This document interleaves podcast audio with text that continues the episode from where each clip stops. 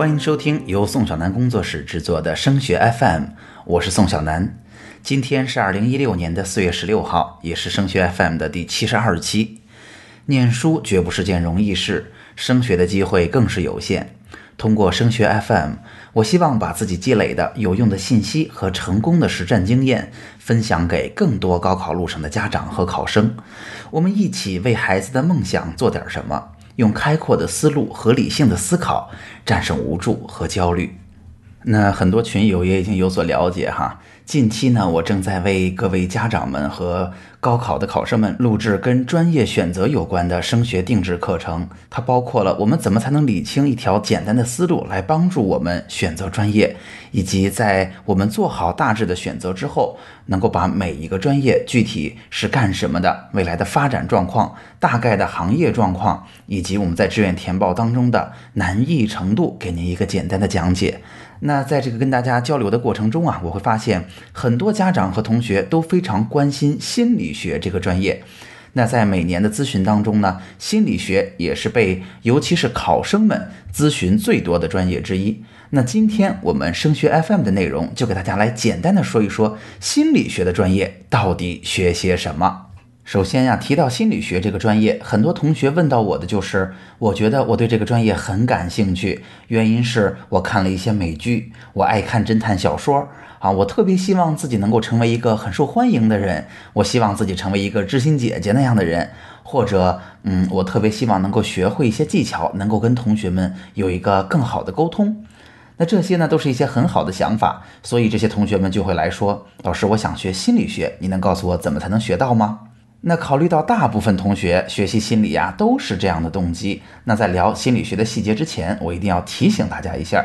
首先，在这些同学的脑子里，心理学可能更多的是我们从事咨询这一类的工作，就是啊我们了解的心理咨询师，对吧？在你有压力、你不开心的时候，我能帮助你去解决心理的问题。他可能更希望，无论是未来从事心理咨询的工作，还是学到更多的跟心理咨询和沟通有关的技巧。那其次，大家听到这些同学的他们的诉求的时候，你会发现他更希望学习更多的沟通的技巧，希望拥有更加良好的人际关系，也希望自己能有更好的情商。那提到这儿，我就要提醒各位同学了，如果你也是这么想的，有一个问题我想问你，那就是从刚刚提到的诉求而言，你可能更适合做一个心理学的受益者，而不是心理学的从业者。因为即便是我们狭义的理解，心理就是跟咨询沟通有关的学科，那你作为一个从业者，更多的是别人向你倾倒心理垃圾，你来帮别人宽解心情啊，来帮助别人塑造更好的人际关系。然而，对于大部分同学而言，良好的人际关系、更好的沟通技巧，正是我们的诉求。我们希望自己能够活得更健康、更快乐，而不是希望自己变成一个精神的垃圾桶。所以，如果你是这么想的，我要提醒你了，说不定心理学跟你想象的并不完全一样。那心理学到底是一个什么样子呢？虽然在很多同学的眼里，心理学呀是一个跟人打交道的学科，但事实上，心理咨询只是心理学的一部分。心理学呀是一个理科，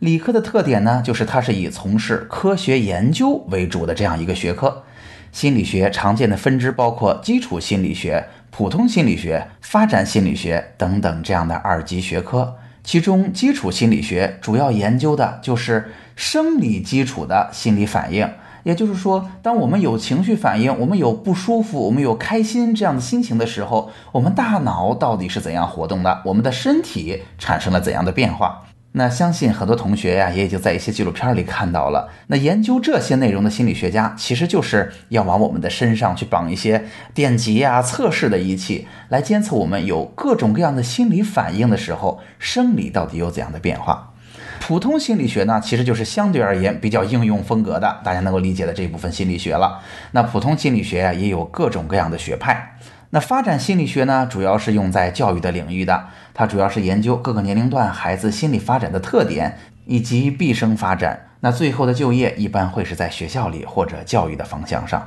大家能够听出哈，心理学并不仅仅是我们想象的呃那种从事咨询的行业，更多的是它是一个完整的理科，它是研究人类心理活动的学科。如果说到这儿，你仍然对心理学非常感兴趣的话，那我要简单的给大家说一说心理学求学深造和未来在职场当中的发展会是什么样子了。那对于心理学的学生来讲，本科毕业之后啊，其实大部分人是选择考研了，因为心理学还是一个比较偏理论的学科，对吧？如果要掌握非常严谨的科研技能的话，一般来讲，研究生的教育还是必须的。那同时要提醒大家了，如果呀你未来很想出国，那心理学可能不是一个特别好的选择，因为大家也知道哈，在过去的一百年的时间里，其实中国对于心理学的贡献并不是特别大。那一方面呢，留学一定有一个前人栽树，后人乘凉的效应，也就是说，你的师兄师姐们或者过去我们大陆的同学，在国外如果念心理的人很多啊，做的成果非常的好，那这些大学就更倾向于招收更多心理专业的同学。但是很遗憾，在过去很长的一段时间，中国并没有很多的留学生在心理学的领域里深造。同时，大家也知道，做科研并且是一个跟文化很有关、跟与人沟通超级有关的科研学科而言，理科研究，比如说像数学呀、物理呀、化学这样的科研工作，心理学其实对于语言和对文化理解的要求也是非常高的。这也是为什么其实同学们很难跨文化去学心理学了。所以，如果你想修读心理，可能你要想清楚，未来你出国的机会并不大，更多的是在我们相同的文化背景之下进行深造和发展。那来到职场哈，心理学主要有这么几类就业的领域啊。第一个，可能我们有机会留到大学、留到高校啊，从事科研工作。那当然，就像所有的大学和科研单位的职位一样，科研的工作一般门槛都还是比较高的，整个就业市场提供的就业机会是比较有限的。那大部分心理学专业的人都去哪儿就业了呢？很多同学也会想说，他们会不会就从事心理咨询的领域了呀？会不会就是在做着帮助大家来疏解压力、解决心理问题的这样的工作呀？其实大家想想看哈，根据大家自己的感受，这个问题就不难得到答案。其实心理咨询这个行业总体而言发展的并不是特别的好，因为其实主要来说，一方面我们的文化背景下，可能大家对于心理的问题不是那么重视；那另一方面，我们不得不承认，因为心理咨询呢，其实是一个技术门槛要求非常非常高的行当，一个合格的咨询师需要花很多的时间来进行经验的积累。然而在大陆地区，虽然很多人能有个心理咨询的三级证、二级证。心理咨询师的证件是有的，是能考出来的，但是他真正的咨询水平其实是非常有限的。如果您有心理咨询的经验，您会知道哈，如果你遇到了心理问题，你在心理咨询当中找到了一个不靠谱的心理咨询师的话，他会让你的问题变得更加难以解决。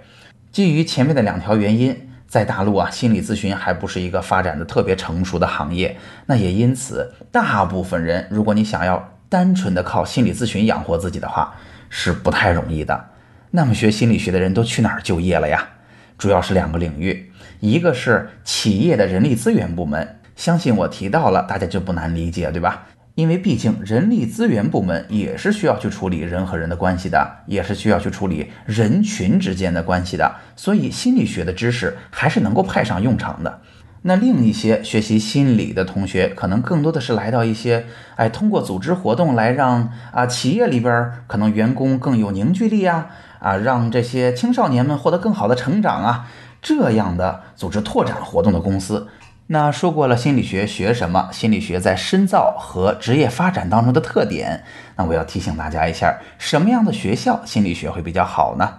那当然，我们可以这么说哈，在我们国家，北方最好的就是北京师范大学，南方最好的就是华东师范大学。一般来讲，因为这是一个必须要学的学科，所以大部分师范类院校的心理学都是不错的。其实我们山东师范大学虽然在全国的排名不超级高，但是它的心理学专业也是非常强的。如果呀不局限在师范类的大学里边，其实像中山大学呀、西南大学呀，包括浙江大学。当然，浙江大学是因为呃合校合掉了杭州师范学院哈，这些学校都是学心理学非常不错的地方。好，总结一下，今天呀主要是给大家分享了一下心理学有关的信息，就是心理学到底是做什么的呀？它到底适不适合你啊？它在求学深造和职业发展当中会是什么样的特点呀？以及如果我真的很想报考心理学的话，我应该选择哪一类的学校？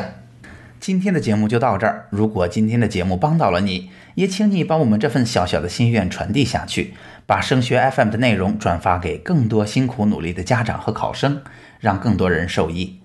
除了收听播客，强烈建议您加入升学 FM 的听友群。在这里，您不但可以与近两千名高中家长和同学及时讨论自己关心的问题，还可以参加隔周三晚我专门为听友准备的直播答疑。当然，现在我们为大家准备的定制内容也已经在积极的生产当中了。听友群的加入方式，请您查看我们的微信公众号。添加微信公众号，请您搜索汉字或者全拼，都是升学 FM。升学 FM，让我们在孩子升学的日子里相互陪伴。我们下期见。